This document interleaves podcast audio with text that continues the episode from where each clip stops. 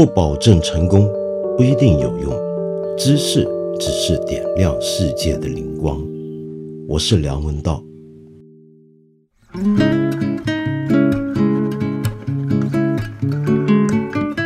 我常常被人抱怨啊，就是我做这个节目，如果要介绍电影、电视或者介绍小说呢，总是剧透。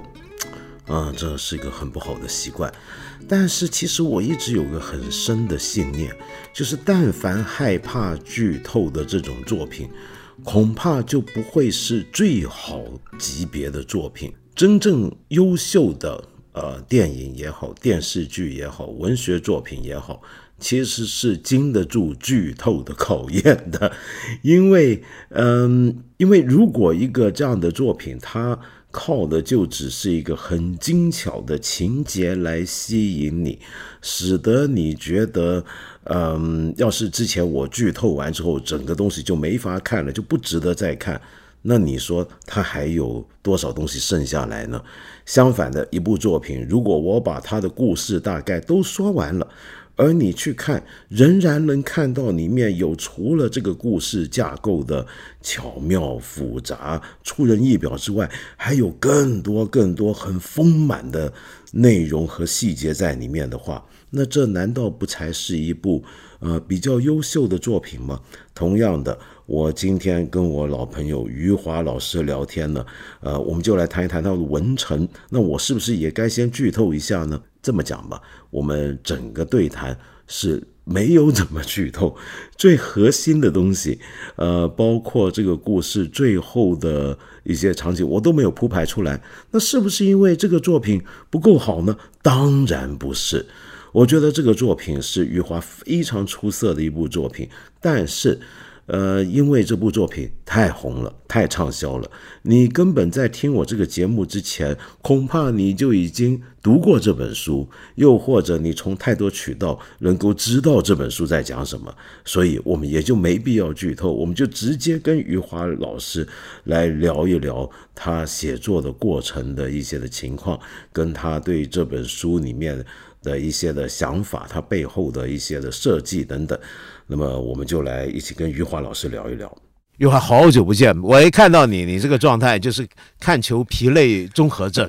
这个晚上看球白呃不是，你是晚上看到白天吧？呃，对，呃，从足球看到篮球，对。这个这个日子，我我以前也是这样，但我觉得现在我有点。扛不住了，你还真厉害！你果然是能够写长篇小说的人。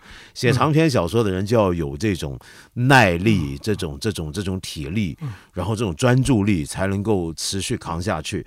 因为我们今天你你来这儿呢，其实特别想跟你聊，就是你的新书《文成》。嗯，但这个书的整个宣推期间差不多了吧？已经过了吧？都过了，过了，过了，过了。其实已经都该做的都做了吧？我本来其实已经不做了，因为是文道的节目，所以我不谢谢你，谢谢你，是太。太感谢你了，所以其实我想跟你说，你你写这个小说，因为我记得以前好像听你稍微聊过一点，你在弄一个就是清末明初的东西，大概就是这个小说，就是他，就是他，对。但是那个时候我第一次听你讲这个事儿，好久以前，也就是说这个小说你是断续写了很多年，很多年，九八年、九九年开始写，然后写到，因为我那个九。九五年是《许三观卖血记》在收获发表，对。然后那个九六年开始写了《兄弟》的一个开头，嗯。然后那个九八年、九九年开始写这一个，呃，因为《兄弟》当时没有写下去，嗯，就开始写写这一个那个小说。写当时的确实是当时的计划是想写一个很长很长的，嗯，想写一个世纪的小说，嗯。结果写了二十多万字写不动了，太累了。为为什么写不动呢？发现，然后我我就去。读了一本那个对我来说当时是一个重要的决定，就进军的邓和，嗯，四卷本，嗯，也就写了不到十年的时间，对，而且他的写法也是很细，比较细腻的，应该说是很细腻，比文成还要细腻。《百年孤独》它是跨越式的写法，所以要要想用那种要想文成这样的一种细腻的方式，一直写个一百年的话，嗯，可能得要两百万字。我觉得两百万字会耗尽我的一生。而且我都不知道，我在那个《兄弟后记》里边说到，曾经有一部叫《望不到头》的那个小说，就是指的就是他。哦。然后那个《望不到尽头》的小说，指的就是他。然后我就停下来了，重新把兄弟写了。当我把兄弟写完以后，我就知道这个小说已经没有必要再写一百年了，因为兄弟已经把很大的时哎间跨度的有四十年了，对，中间很重要的四十年是就是那个给写了，嗯所以这一个已经没有必要了，然后就一直搁置。所以你你你这种写作方法啊，就当然我知道也有很多作家是这样，嗯但是你你看你在同时写兄弟的时候，又在写文臣，嗯，然后后来还有第七天，对，那那这种写法，呃，会不会让你更能够感觉到呃，因为这几部书都非常不一样。对，风格各方面都不一样，我想现在大家都看得出来，就很多人在讨论，很多人说，呃，文成是回到了你的舒适区、安全区，这个等一下咱们再聊啊。但但我觉得这个是不是也跟你这种写作有关？就是说，当你同时，比如说你在写文成，写着写着写不下去的时候，停下来去写兄弟，这样子来回跳动，会更容易意识到每一部作品它的特别的那个方式、特别的状态，所以反而会凸显了两部书的差异。因为有的人写作呢，他会担心我如果同时动几个东西啊，嗯，怕的是什么呢？就让几个东西写作起来会更模糊了，嗯，嗯之间的区别模糊了，嗯嗯更像了，嗯甚至相互影响了。嗯嗯，而你的做法反而是体现出让他们的区别更大了，对，是？是的，是的，是这样。所以这个很有意思，就你写的时嗯。候，会不会比如说从兄弟回到文臣，你就感觉到哦，我这个小说的写法要完全跟兄弟不一样，很有意识的嘛？是，对，那个就是在那个文臣的那个补。嗯。补的那个段落是，我是零零六年兄弟完成之后写了一半，就是现在的补的一半的篇幅嗯。是那个时候写的。嗯。它是一个什么情况呢？就是，呃，我最早开始写那个，在我的第一部长篇小说叫《在细雨中呼喊》，是。写完以后，当时是第一部长篇小说，对。那个时候很年轻，你那时候二三三三十一岁。哦，三三十一吗？我总以为你是二十来，没有，那个时候三十一岁，嗯三三十一岁，然后我就那时候我还在嘉兴，我知道还在做医生，呃，不是已经在文联工作了，嗯。然后我就那个呃坐火车到上海，把手手手稿交给了收获以后，等我从上海吃喝了几天回来以后，嗯，吃收获的，喝收获的，住收获的啊，回来以后，回来以后那个呃，当时有一种失落感，嗯。就感觉到好像有一种失业的感觉，那是第一部长篇，嗯。然后后来就没有这样的感觉了。后来是是是希望这场面尽快的给他给他一脚踢出去，就是给他完成啊，就是有这种感觉。然后呢，写长篇跟写中短篇的区别在哪里？嗯就是一部长篇小说完成以后，对我的情绪嗯控制的时间比较长，嗯就是对我的情绪控制的时间可能会有长达半年到一年。因为嗯我只有把我前面那部长篇小说完全忘记以后，嗯我才能够去写新的。嗯那么我之所以为什么老是这么跳跃的写呢？其实我是当时是自己找到一个方式，就什么呢？我去写一部完全不一样的小说，嗯这样的话我就不需要被他控制了。啊。但是呢，由于我这种写法呢，总是在考虑没有成熟之前就开始动手写，嗯。然后呢，有的写了二十多万字，我现在正在正在进行的那个写了十来万字，搁在那。哦。那也那是那个文成补字写了一半之后，又去写这个，嗯。知道吗？然后文成补写着写着又写不下去了，或者说是写着写写着一直在犹豫是应该是一个什么样的结尾，嗯。所以呢又在，所以我想可能是我为了调整那个状态首先情绪你情绪要完全换一种情绪，嗯。你换一种题换一个题材，换一个情绪，那么你肯定就换一种叙述，嗯。你就可能换一种心态。嗯。而且也换一种世界观，因为你用一部作品来评论嗯。一个作家的世界观，或者用作品中的一个人物的世界观来评论一个作家世界观，那是错误的。对，因为因为我记得我年轻的时候，嗯。当时那个叶兆言嗯编了一本叫《美国作家访谈录》，那当年赵哦岩、对对对。当当年赵岩还在江苏文艺出版社嗯工作的时候，做编辑的时候，他编的。第一本就是那个纳布科夫的那个访谈。上来的第一个问题，嗯。那个那个记者问他，当时我大概也就二十多岁，我还不到三十岁，嗯。还没写没写长篇。呃，我我觉得那个那个那个对话对我印印象印印印象很深，也那个影响了我。那个记者问问那个纳布科夫，你认为那个亨伯特亨伯特，就是他那个主人叫亨伯特亨伯特嘛？呃，对一个未成年的洛丽塔这种这种爱，是这种性欲的、充满了情欲的这种爱，嗯是不健康的吗？那个纳布科夫回答是我不知道，你应该去问亨伯特亨伯特。对对，所以我觉得就是你换一种世界观，嗯。换一种情绪，换一个题材，然后再去写另一个。嗯，所以我们现在看到了，就整个整个关于《文成》这部书，因为到了今天，因为《文成》这部书非常畅销，恭喜你啊，嗯。又是一个畅销书，然后跟着呢有很多的讨论，很多的评论，嗯呃，我们看书的人做评论的人，常常是从一个作家出版的书的那个出版的时序啊，对，来看嗯中间的分别状态。我们因为大家总有个呃印象，就是一个作家是写完一本出一本，再写一本。但是你因为 其实大部很多作家都不是，尤其你的这个区别尤其更大。对所以其实很多时候，如果把文成，比如说放在很多人说放在第七天之后，就说哎。这个区别好大，然后就说，哎，这个像什么呢？这个好像更像是有人认为啊，虽然我不同意，嗯认为更像是许三观卖血记的那种状态了，嗯回到那个状态了。很多人说，哦，呃，余华还是回到舒适区嗯了，还是要远离第七天那种跟现实贴的这么近的写法了，还是要回到那个状态。嗯我就觉得这个讲法好像不是太适用在你的这种案例上，因为你的写作基本上是这几样东西是同时在开展的对，对对，其实是几个你的世界观，对对对几个你的叙事的模式都在进行中。对，所以我觉得这个很好玩。所以我想说回文成，很多人说是回到舒适区啊。嗯呃，我我先不说我的看法，我想问你怎么看？你怎么跟人家聊这个问题呢？人家这么谈的时候，这是我没有想到的一种那个那个评论。因为《文成》只是我的那个六部长篇中的一部，嗯当然它是目前来看是最近的一部，但、但我想根据我目前对自己对自己身体状况的自信，我觉得不会是我最后一部啊，所以我觉得千万呃别，千万别，要加油。所以，所以我那个呃嗯，什么叫舒适区？我他们的，我想他们的意思就是你离现实远了。我难道过去的现实就不是现实吗？对这是第一个问题。嗯第二个问问题是什么时候的现实其实都是现实。嗯所以那个呃嗯，有意呃，思。就是你看你是从一个什么样的那个角度去写、写这样的一部作品。第二个就是。就是我前面我们就是你刚才也说了，就是嗯我的写法就是一直在这样，跳跃的，就是呃不断的在写那个新嗯的，然后呢又又搁着搁置在那，然后呢情绪来了又把它写完，嗯非常意外会有这么一个说法，就说是舒适区。我至今为止还不明白他们的意思。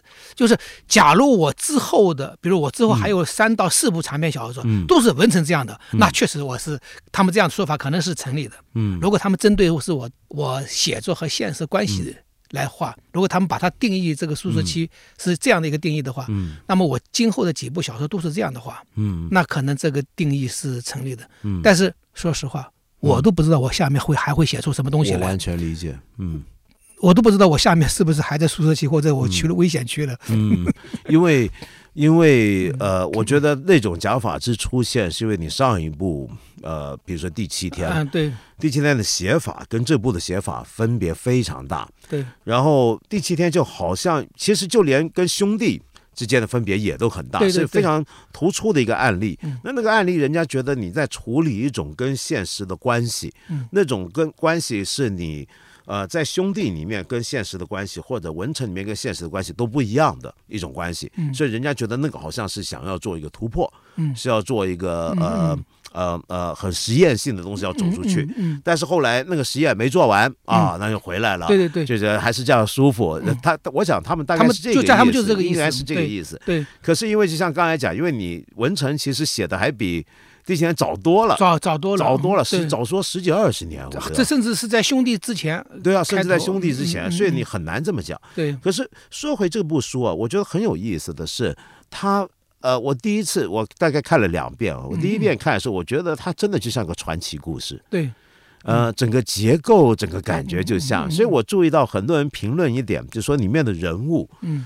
不够立体，嗯嗯，就很多人都嫌，就说这个小说里面人物没有发展，嗯，就好像上来呃呃是这个性格，就这个性格了，然后就没变过。从北方到南方，那个主角还是这么一个善良的一个一个好人啊，他就从头好人到尾，没发展。很多人这么讲，可是我倒没这个感觉，是因为我第一次看的时候，我就觉得这是个传奇故事。对，传奇故事的人物就是那个人上来，就那个戏剧性很强烈，就是要这样的。对对，他是。不会，他不是那种，比如说，不是像杜斯妥也夫斯基那样子，那个人物要怎么深刻描写发展，那是另一码事儿。对，所以我觉得很很有趣，因为里面，比如说一开始小美的出现又消失，我一开始还以为他后面不回来了，你知道吗？嗯嗯。我一开始还以为就后面不会再提他，如果是那样的话，他就更传奇了。他就像，呃，田螺姑娘。嗯，对，对不对？像那种故事一样，裸女嘛，那个叫是不是叫？这这这田螺姑娘是那种感觉。然后，而且再加上这个西镇忽然之间下大雪，下了十几天，就整个感觉也很传奇，就是一个北方人来了。好像把风雪都带来了一样，就整个北方到了南方那种感觉，我觉得很有意思。所以这个写法，这种调子的定力，也是一开始就想好的，还是还是说你其实还是我猜错了？其实你并不是这么来想的呢？呃，就是那些对我，因为很大部分的读者，他们了解的是我的长篇，嗯，对我在八十年代写的那些中短篇小说，他们他们不熟悉，嗯，或者说是没有读过，他们不了解。呃，但是有一些非常了解的人，你比如说说是，呃，上海有一个记者，就是澎湃的那个罗新啊，罗新，哎，他很好，那个呃，他那个呃，我就告诉他，那个读书节前后我才接受你的采采访，他是第一个，嗯嗯，那个一一个他给我发了很多问题，里边就提到了。我在八十年代写过武侠小说《鲜血梅花》，写过侦探小说《河边的错误》，说是那个那个又写过一个才子佳人小说《河边的》啊，不是这个古典爱情。他说你当年是不是当时是不是就有一个想传写传奇小说的一个愿望？确实有，嗯，但是当时因为没有这个机会，所以这一次到了这个写文成的时候，我觉得它具有了一个。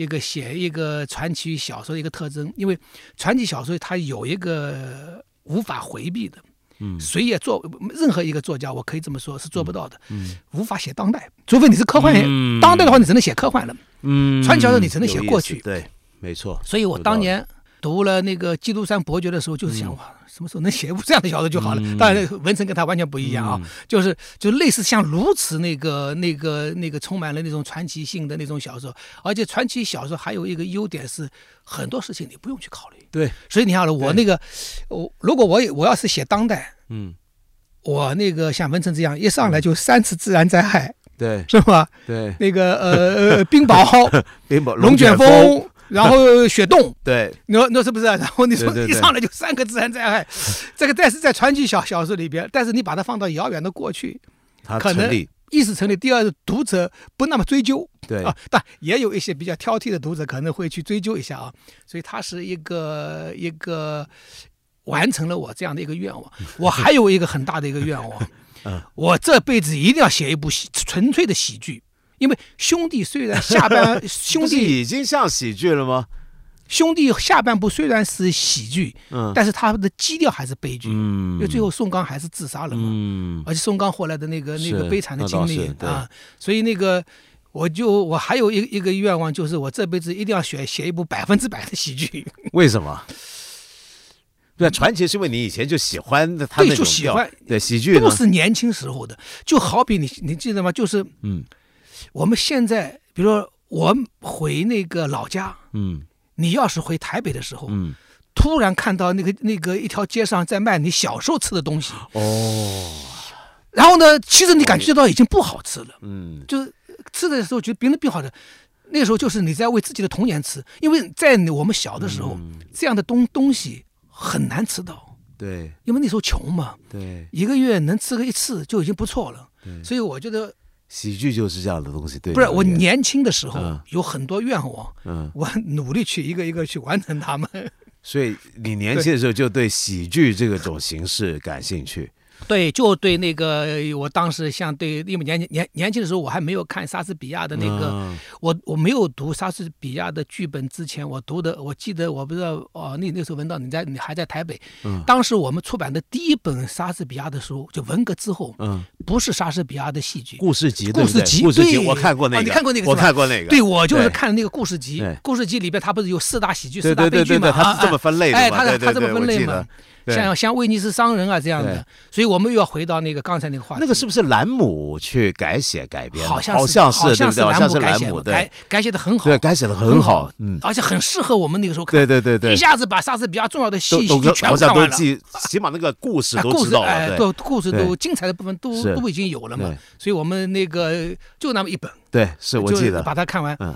哎，这个又回回到刚才那个话题，就是关于那个人物，嗯。人物其实是根据题材来的，就是你刚才说的传奇小说。嗯，你说像《基督山伯爵》，《基督山》就是这么个，对就是他他不用怎么 去深入描写，那深入描写就玩废了，那东西就罗罗，因为你那个，你比如说像莎士比亚笔下的人人物，也没有什么哪个人物你说要要复杂吗？对不用复杂。然后你说那个《百年孤独》里边的人物复杂吗？更不复杂了，根那就是不符号运用了呢，哗哗哗的过。所以我觉得，但是呢，呃，霍乱时期的爱情里边的人物，嗯要比《百年孤独》人物也要复杂，嗯一一稍微复杂一点点。嗯但是跟陀思妥耶夫斯基的人物一比，又非差远了。常不一样。可是你看那个安娜卡列尼娜人物也并不复杂，对，就人物这个人物是不是有性有有性格，嗯，和这个人物是不是复杂，它嗯不是一个概不念，是一回事，不是一回事，是根据那个书的需求过来的。你说高老头对，从头到尾一点都没有变，没错，格朗台先先生对从头到尾从头吝啬到尾，对，就是根本就没有他们，所以你说也不需要解你释啊。你要求所有的文学作品里边的人物都是要有变化的，嗯有复杂的。那我那我深入内心描写的，其实那。那这样的话，我们的文学就变得单调了。对，我们的文学之所以丰富多彩，就是有各种各样的嗯文学作品。是的。嗯。对，但你刚才说，我还是很好奇，你刚才讲喜剧，所以你是因为看完莎士比亚故事集，对。所以就觉得自己得写喜剧吗？对也对喜欢莎士比亚式的那种喜剧，对，我就想搞一个嗯。狂欢式的那种喜剧。嗯，像暴风雨的那种，对对，有点像这样的、嗯，狂，欢式的，嗯。而不是那种很安静的喜剧，嗯。是是一场狂欢。我好奇这个，这个真的很好奇，因为而且而且我已经写了一个开头歌在那。真的啊，哎呀，我好期待，因为因为你知道今天写喜剧啊，很多人第一反应会什么？如果真的要写喜剧的话，嗯呃，很容易就会觉得喜剧好像一定要是讽刺了。对，呃，可是你如果说莎剧，像《暴风雨》又不一定是很讽刺的哦，像《仲夏夜之梦》也不算是啊，莎士比亚的不是讽，他真不是讽刺啊但是我的这一个是讽刺。性的吗？怎么说呢？我觉得是更多的是狂欢。嗯嗯嗯。嗯就起码我那开头来看的话，是非常的狂欢。当然肯定是讽刺，因为嗯这一个的时间的定位跟嗯第几天一样近。哦，很当代，哎，非常当当代，因为喜剧适合当代了。对对对，就是反过来，就是传奇故事适合久远，是，但是喜剧最好是写当代，嗯就是当代才有能够给你提供那么多的喜剧因素。嗯，所以你的写作是。嗯你很有意思了，这么听起来，就你的写作是从一个题材先出发，还是题材之前先决定了？比如说我这回要写喜剧了，是是是类型来想，你是这样子来想的吗？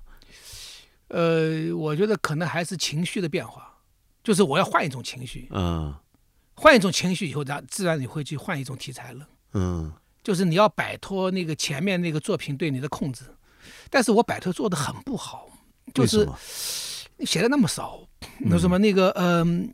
呃，当一方面我对我自己要求比较高啊，嗯那个确实我对我自己要求比较高，因为我觉得写我有个观念，可能有些作家同行未必同意。嗯我觉得写的写多了没用，嗯，为什么没用？你产量是低啊？你跟你说那个马尔克斯风靡世界的就两本书，嗯那已经算是个是是特别高品质了。对，就是已经是数量很多了，好多作家被人广泛阅读的书只有一本，嗯，虽然他可能写了写了几十本、上百本，对，所以我觉得我们写了写下了好多好多，最后被人读的书其实就几本，就能有两本就已经不得了了，嗯。所以写太多了，好像最后只有研究者会把你的作品读完，嗯，所以这是个因果关系嘛。由于你要摆脱某种情绪状态，这个过程对你来讲困难，嗯。所以也导致了你的低产。对。然后你的低产又回过头来，使得你在要求这个状态的把握上要更严格、更高。对，因为为什么呢？因为压力更大。你比如说是那个，当兄弟出版的时候，嗯。已经十年没有出新新书了，我就已经知道，嗯，就是其实我之前我还是效率比较高的。你看，九一年是在哦戏中呼喊，是。九二年是那个呃呃活着，是，然后呢呃九五年是许三观卖血记，对，应该说是那个在五。年内六啊五年内五年内有三部长篇，应该说是呃效率比比较高了。后来就十年没有以后，你就有一种压力了，就是读者对你的期待很高，而且当我兄弟开始出版的时候，《活着》已经比较受欢迎了，嗯就是所以兄弟之所以一出版就能够、能够受到高度重视，原因是《活着》奠定了一个基础。然后七年之后又是第七天，压力也很大。其实我我也是在写，我不不是我没有写，当然我那个我们的生活也是越来越丰富，这一点不能不、不否认。就是那个还有欧洲杯跟 NBA，对对，然后那个呃，然后还有音乐会，然后、啊对你还听音乐呢哎对，还有各种各样的，然后那个、嗯当然也不都是都是高尚的，还有吃喝玩乐是吗？那个也很高尚，别讲吃喝玩乐最高尚。对然后那个反正各样各样的。当然，我当年兄弟的时候，嗯我还曾经想着能否写出一部嗯很了不起的作品。那个时候我还在想要写一部伟大的小说，就像兄弟这样的。结果出出版以后被人一群人骂骂的，我已经没这个想法了。而且那个时候我犯了一个很愚蠢的错误。哦，所以到了第七天和那个文成，我就不做解释了。兄弟的时候，我到处去跟人做解释。呃，哦，我有印象，对我记得我做节目到处去去解释，对，就说是中国社会就是这样。嗯结果所有的那些批评家们都说不是这样。嗯后来我去求助于经济学家，嗯，希望他们，我是我去来跟跟他出来帮你解释，结果他们也说不是这样。然后呢，我我原来以为啊，经济学家应该是那个离社会很近的，不不，他后来发现后来后来发发现啊，经济经济学家和我们文学家一样，都是经济学家只关心经济学，对那个文文学家只关心文学，对，但是他们为什么不关心社会呢？嗯，他不接地气的，不，一定都接地气的。你你你是知道对吧？我知道，我以前一直以为经济学家肯定比文学家接近 那接近，才不了，不更更更空中楼阁，对，更是更生活在那个象牙塔里边，是一篇演讲稿，啊演讲了十年，啊，到处去拿那个出场费，对，是吗？可能中间换一些数字，哎，对对对，大对。大概的东西不变，对对对对对对，没错换一，下。下数字就算了。那个所以我当时，因为我确实经历了很多很多，我也认识了各种各样的人，嗯。而且像这样的一种变化，到了今天，很多人回过头来觉得兄弟下部，尤其是兄弟下部、对那个那个时代的描描写并不过分。准确的。哎，对准，确哎哎，我我当时做节目也谈过这个问题，就是因为当时我就记得很多人就认为你的描写太脱离实际，哎，对，变成好像是个小说内在的逻辑要求它变得那么的疯狂嗯或者超现实。但是我记得我当时说，其实不是啊，就我对。我还真的就见过这种事儿啊 就是这个回事儿啊。对。对，所以你写完那个之后，再写第七天，那你后来由于那个书，你原来想让它成为一个伟大的小说，对对。然后你觉得哎呀被骂的颓了，那 那你现在还有这种想法吗？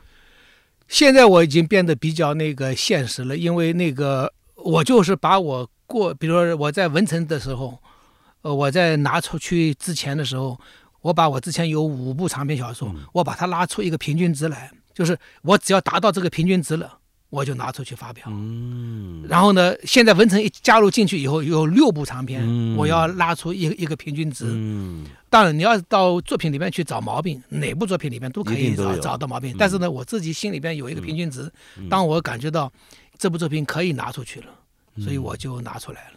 嗯但是我觉得就是超越自己，第一是没有必要，嗯因为什么呢？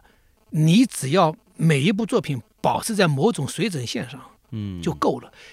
至于哪部作品嗯更成功，嗯那不是作者的选择，那是读者的选择对啊。对，我同意。嗯其实很多时候，只有那些非常挑剔的评论家或什么，会比较计较一个作者的这个作品发表的顺序来看它怎么样怎么样。对对，呃，比如说我举个例子，像我们今天回想卡夫卡，我们有谁记得他那些书哪一本先出，哪一本后出？对然后哪一本书超越了前面那本？我们不记得这事儿，对，就没人在乎，而且是因为我们在读的时候已经不是 不是按他不知道读他的啊是哪一边来的，不重要啊？对对，就是不是？对。像托尔斯泰，我们也不是那么在意他的顺序的问题，不这个根本不在意。所有的那些经典作家，我们都不是都不是那么在意他的那个顺序。而且我总觉得啊，期待一个作家要超越前面，跟前面非常不一样，这是个很现代的古怪。而且我以前节目里面我也有讲过好几次这个事儿，就是说，如果曹雪芹活在今天，你想多惨？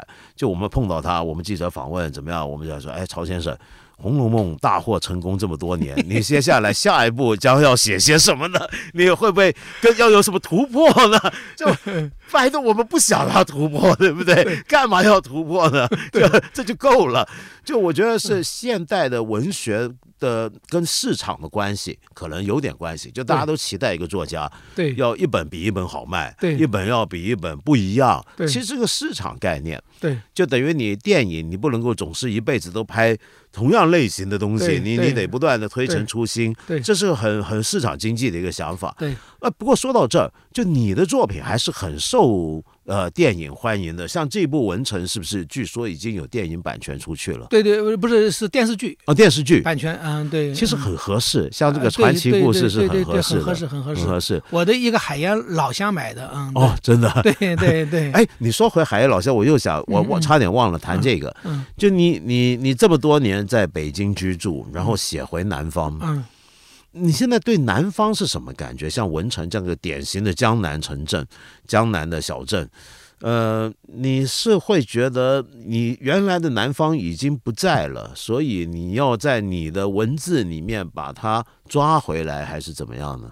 文成，我觉得把我文在文成的话，我的南方回来了。嗯但是、呃当我坐火车，我因为我现在喜欢坐火火车回家，嗯，因为因为那个一路上看，哎一路一路上看，然后那个嗯，而且高铁很快，嗯，到上海那个运气好，当你提前买票的话，对，能够四个多小时就到上海，是，然后再四个或者到四个多小时到杭州，嗯，然后我要是再回海盐的话，就是一个多远吗？小时，从杭州回海盐？一一一百公里，哦你说走高速公路，嗯你很快就到。上海也一样，一一百公里。嗯，海盐是刚好是他们海盐唯一的缺点是它没有火车。对，如果如果我再耐心一点，我可以拿本书在那路嗯上看的话，我就六个多小时到嘉兴。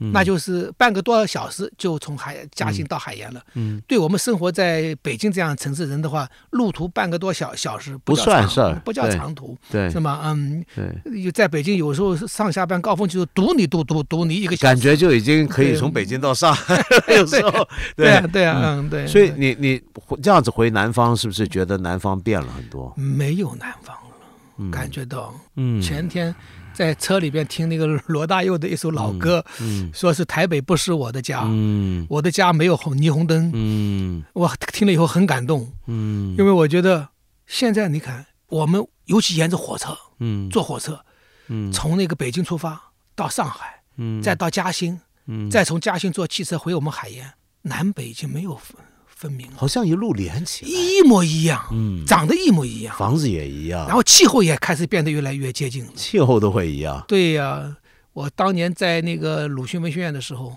八八年到九一年初的时候，我们七月中旬放假嘛，嗯。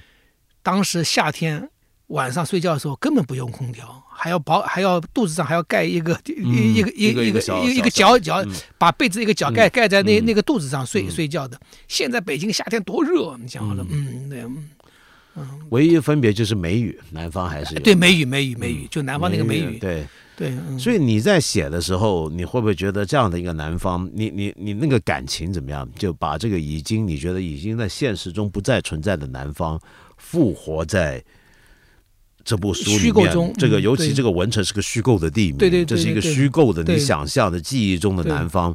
你有很刻意的要要要这么来写吗？把它写出来，这个南方。对我在写我在写的时候，全是我记忆中的南方。嗯那大片的水域，其实在某种程度上是绍兴，嗯，是我那个小时候我们每年每年的那个春节，嗯因为我我的爷爷呃很早就已经死了。嗯。然后我奶奶奶死的更早，嗯。我在我爸三岁四岁的时候就已经去世了，嗯。所以我父亲在山东只有一个同父，唯一的亲人就是一个同父异母的嗯。那妹妹。嗯。然后，所以我我们家过年都是去绍兴外公嗯外婆家，哦。所以每次我们都从坐长途汽车到杭州，嗯。从杭州坐当年是叫篷车，嗯。我不知道台北有没有，就是有点那种类似的，就是属于我知道装货的那大种篷车我们哎在后头上的后头爬对对对砖上然后全是坐在那个对对对对地上啊，不是板上它有个小小板的，哎对对对对对哎大概对对对车两边有一个板，中间有一行板哎，对这样的，对对对对，然后还中间很多人坐在坐在直接坐在我在大陆也坐过在八九哎十年的时候对也做对对对篷车过这个，对因为，它便宜。嗯，你要是坐那个客车的话，就是有座位，其实其实其实你上去要一块钱人民币嗯，坐篷车只要五毛钱，所以我们当时 都买的是篷车票。嗯。到那以后，然后再坐船，嗯。坐那个就是那个乌乌篷船哦，去那个外婆家，大片的水域。嗯。后来到了我那个一九七九年到八零年，我在那个宁波嗯。进修那个第二医院嗯。进修牙医的时候，嗯。我中间有几次回那个回那个绍兴去看我外婆嗯。的时候，我发现就是河被填了，水域水域一点一点的在消失了。嗯再过几年我去看，原来的那个那个河道全部变成公路了。嗯，今天的江南很多这些地方的水。都变成是个被保护起来的景点区域，对，不再是个生活中的一个 一个出门就碰到的东西了。原来我在我在海盐的时候，嗯我们住在那个一个湖，一个就是叫杨家弄，嗯，你们那就很多水啊，海盐就全是池塘。对啊，我满眼望出去，全是因为池塘是农民们要灌灌溉的那个，就是一个又一个池塘。嗯反正在我家附近就有三个池塘，嗯然后那个现在全部没有了。嗯嗯，所以只能够在小说里面把它复活。可是你这个时间距离很有趣，你原来要写这个清末明初这段历史，你当初当然这个很久九九十年代末开始写了。你是不是那时候就对这段时间有点有点向往，还是有点特别的想法呢？就是属于一个是可能是也是像我这个年龄的作家的一种，可能才会有的一种很执着的一种一种信念，嗯就是想想把二十世纪写完。嗯。那不能在一部作品里面完成，你在多部作品里面完成。嗯，那么我那个之前写的最远的就是《活着》，《活着》是。是解放前开始，是。但是呢，也是应该是抗战中间开始的，呃，这样的一个一个故事，就从四十年代开始写的，是。嗯。从那个呃清末明初嗯。一直到四十年代，这还是一个空白。嗯。就不管怎么样，一直一直想嗯。去把之前也写到了，起码我已经写到了。嗯。就是我们这一代作家根深蒂固的有一种历史感和社会责任感，这是没有办法的。嗯，嗯，就是要把二十世纪的故事，为什么我们从过去走到今天这样子，把它对讲，因为因为它是嗯。二十世纪是，呃，不仅对那个对对中国人来说，嗯。对整个世界来说，嗯。都是尤其是前半夜嗯，都是那苦难深重的。是的，是的。嗯。好，那么我们最后我想问你一下，就是这部书非常畅销，嗯。然后而且呢，因为影视版权也出去了，嗯，今天大家看你呢，很多时候都觉得啊，你是中国畅销作家的代表，你自己怎么看这个身份？其其其实那个这些这一些都是活着带来的，嗯，所以我一直说活着是我的幸运之书嘛，嗯，活着是一九九二年在收获发表的，是当年我们中国大陆是没有出版的，对，主要是靠在杂志上发表。是的，我这个活着，我当时写完以后，我最大的愿望，因为我的风格突然变了，嗯，因为之前是先锋文学的，没错，呃，风格突然变了，对，所以我当时的最大的愿望是收获能接收我风格的变化。嗯。我觉得能够收获，能够接收，甚至还有一个小小的一个一个野心，希望收获再给我发一个头条。嗯 那是我当时对活着的的全部的愿望。嗯结果收获不仅接收了，而且确实也发头条了，嗯知道吧？李小林、陈永新、肖元敏他们都很喜欢，很喜欢，嗯都那个觉得我的风格转变的很好。我当时就认为这部小说对我来说已经是成功了。后来是什么呢？因为当年没有出版，当年是刚好是中国的二渠道开始，像那个呃真正的那些书商们，嗯，当时都还没有出来。对，书商们民间书商商出来的话，我印象中是在九五年前后。很厚了，啊，九十年代末，所以我们那个时候是面对的是一个出版业、一个一个图书销售业的一个崩溃。对，就一本书能够有个一千本的那个印数，嗯，就很就已经很不错了。嗯。我记得当时有一个著名作家，我就不要说他是谁了，写了部长篇，各书店上的订数只有三十八本还是三十七七本，所以那个所以那个特别悲惨。所以那个时候主要原因是文革之后，嗯，新华书店什么书都进，对，但是进了大量的书以后，因为当时的书店只有新华书对书书书店嘛，是结果由于进的太多以后很盲目就对卖不出以后呢，从一个极端走向另一个极端，对干脆一本书都不进，对，就不进书了。脆没书了，然后呢，就是出版社就全那个死掉了。是，但是呢，任何坏事都会变成好事，嗯就是二渠道嗯，书商，就二渠道不仅是就是民营书店起来了。嗯，然后那个书商们自己做书了，因为出版社当时已经僵化了。是。出版社当时呃他们的整个体制完完完全那个僵僵化对。了，所以呢也是刚好九十年代跟上了改革的那个哎赶赶上了改革的那开放的那个节拍，嗯那个节奏赶上了，所以所以活着后来会有今天，大概是到了九八年以后才开始慢慢慢慢慢慢的被人接收的，嗯，对，所以你你觉得你的畅，你作为一个畅销作家这个身份 嗯，是纯粹是活着赋予的。对，那么现在你觉得，呃呃，你你怎么给年轻一代作家一些建议呢？像你这么成功的作家，无论是创作上，嗯。还是卖书上面，比如说你自己还带学生，嗯。你的学生会不会很想跟你学习一下？于老师啊，这个咱这个怎么也能写一本书，就是又好评又卖座，能能不能教我们一些秘诀？你学生会跟你问这种事儿吗？没有他们他们不会问这样的问题，要他们问这样的问题的话，就把他赶走。就我就把他给开除了，那个不是个好学生，嗯呃，那个呃我的学生都很好，嗯没没问这样的问题，呃，首先是这样的，就是什么呢？根本不要去想，嗯你这本书写完以后会怎么样，你就全力以赴的把这本书写好嗯就够了。